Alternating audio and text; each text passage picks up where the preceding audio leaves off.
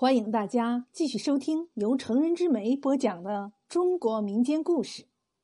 您现在收听的是《抢草驴》。王东怀是清朝咸丰年间的翰林，教过咸丰皇帝，官任经理大臣。相传王东怀小时候家里很穷，读不起书，多亏他的好朋友林金彪的支持。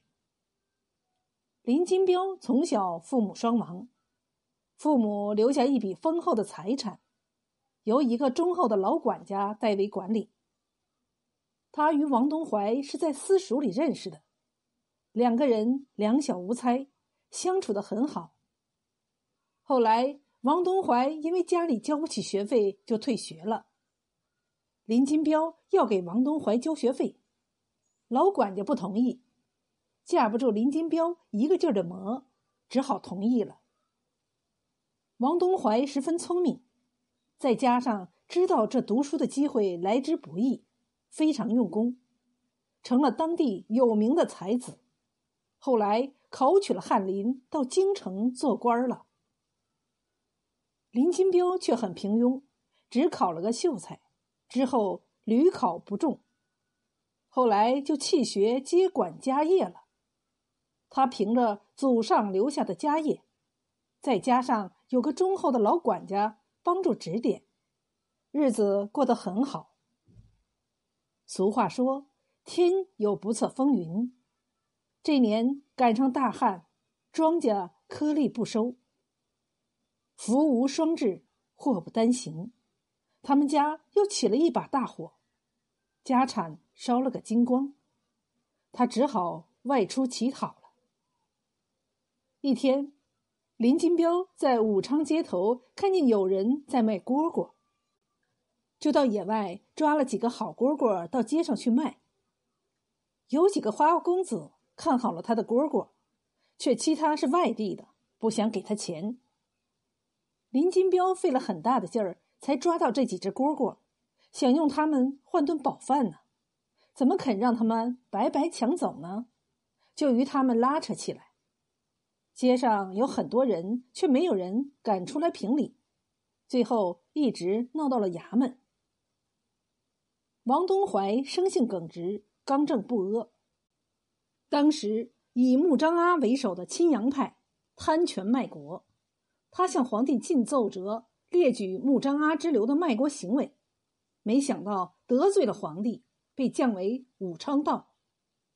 这天。他正坐在大堂上翻阅卷宗，林金彪他们来打官司。他抬头一看，认出了林金彪，忙向他使了个眼色，不让他声张。他简单问了问情况，心生一计。他把惊堂木一拍，指着林金彪说：“你叫林金彪，为什么在街上打架？”林金彪说：“回大人。”小人在街上卖草驴，他们几个人抢我的草驴，不给钱。王东怀问那几个花花公子：“为什么抢驴？”那几个花花公子说：“回老爷，我们要买。”王东怀问：“给钱了吗？”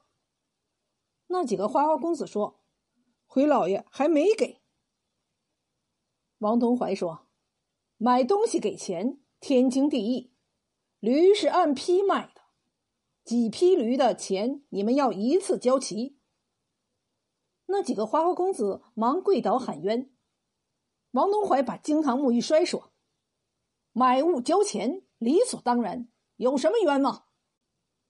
如果说冤，就是林金彪在街上打了你们，他当街打人，绝不轻饶。